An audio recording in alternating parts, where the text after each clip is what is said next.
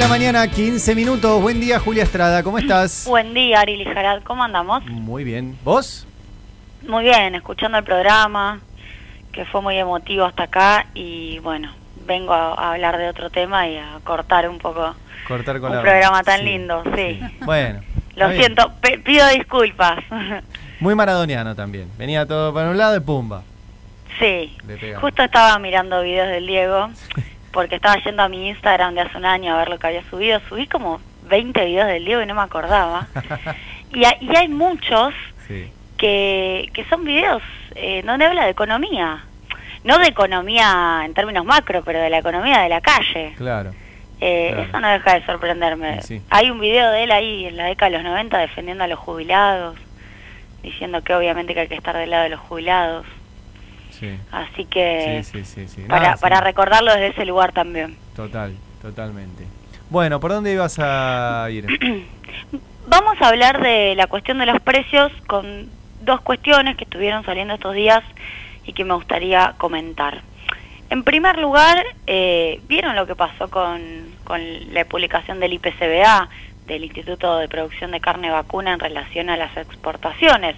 Salió una noticia que empezó a rebotar por todos lados, que básicamente dice, che, se redujeron las cantidades exportadas, pero el valor en dólares exportados es mayor. Mm. Lo digo porque, para sumar, nosotros el martes estuvimos comentando varias razones que en algún punto desmienten los planteos del sector en relación a los aumentos de este último mes, que quiero recordar que en, en Hacienda en Liniers la carne está subiendo, en realidad la carne no, el ganado en pie está subiendo 22%, lo cual, bueno, va a tener un, impacto, está teniendo un impacto en las carnicerías, no tiene que ver con el precio del maíz, no tiene que ver con una suba generalizada de la inflación, no mm. tiene que ver con que haya menos oferta en Liniers, porque como he comentado, es más alta la oferta, casi un 6% respecto de los meses anteriores, los 4 o 5 meses anteriores.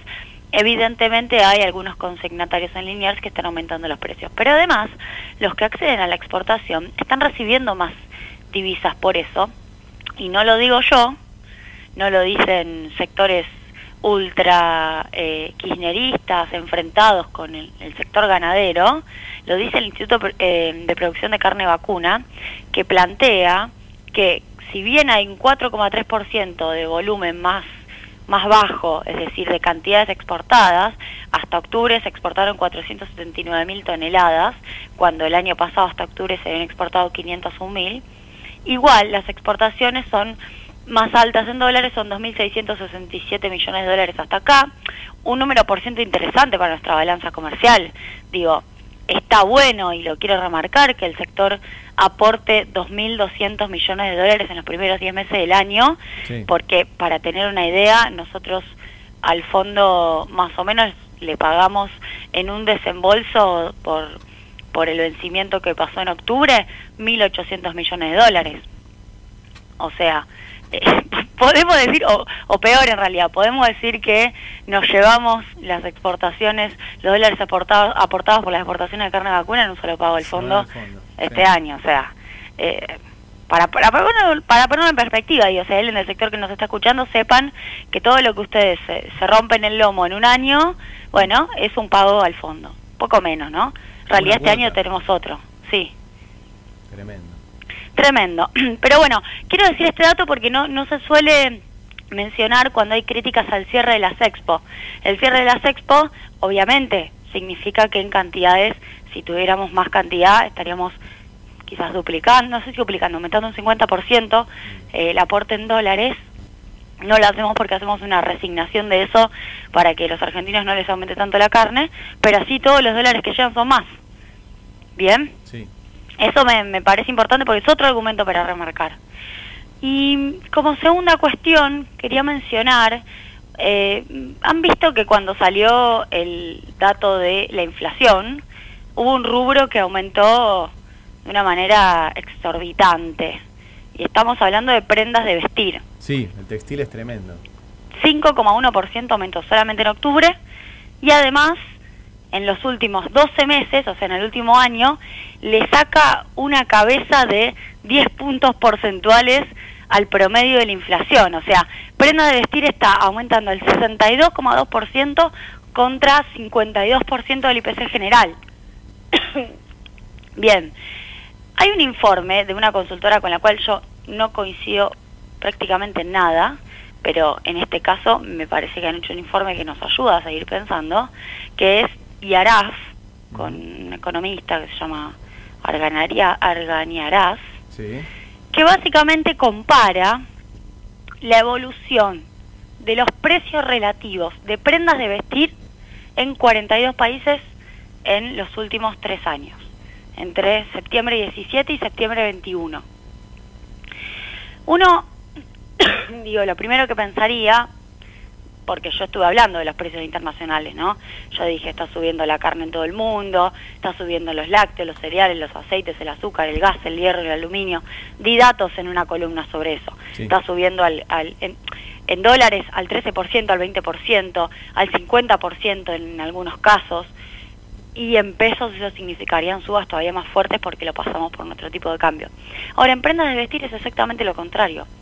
Ahí lo que encontramos con este informe es que cae en 40 de 42 países el precio relativo, es, decir, cómo se encarece prendas de vestir más que el resto de los productos de eh, una canasta de productos que se compara en cada país, por ejemplo, prendas de vestir, en el conjunto cae 9 puntos, en 40 países cae 9 puntos en relación a lo que aumenta todo lo demás. O sea, se encarece más la comida que la ropa, para decirlo claramente. Se encarece más la comida em, que la ropa o el conjunto de los servicios en 9 puntos. Prendas de vestir pierde participación en la formación de los precios. Bueno, en Argentina es exactamente al revés solamente pasa en Argentina, una suba muy fuerte, el otro país de los 42 que queda Japón, pero tiene una suba muy pequeña, en donde los precios relativos de la ropa suben 7,8%, o sea, se encarecen más que el resto de la canasta de productos, que por cierto vienen aumentando bastante. Así todo le saca 7,8% el aumento de precio relativo prendas de vestir. Para revisar qué está pasando, digo, todo va hacia un mismo lugar que es lo que ya he dicho más de una oportunidad, está pasando algo con el fenómeno de los aumentos de la ropa que no responde a razones de suba de precio internacional. De hecho, Argentina tiene inflación importada como una de las razones más importantes en este último tiempo que explican los aumentos, pero no ocurre con la ropa, que además tiene, bueno, protección, el Estado cuida, que no haya competencia china, y me parece bien que así lo haga, una protección que hace que haya mercado acá para las empresas locales. Claro, pero no, no habría mercado. Además hay créditos, obviamente a tasas muy interesantes, hay apoyo estatal de distinta índole, pero la regulación, digo, no es un precio regulado, no se regula el precio de la ropa, digo, se, regula el precio de los, medicamentos, se regula el precio de las tarifas, se regula el precio de la nafta, el de los alimentos ahora tiene precio cuidado, la ropa está ahí, digo, no es un precio regulado por definición, pero está generando muchas distorsiones. Totalmente. Bueno, ojalá también el gobierno se meta ahí. Arrancó por la comida, pero bueno, también nos tenemos que vestir.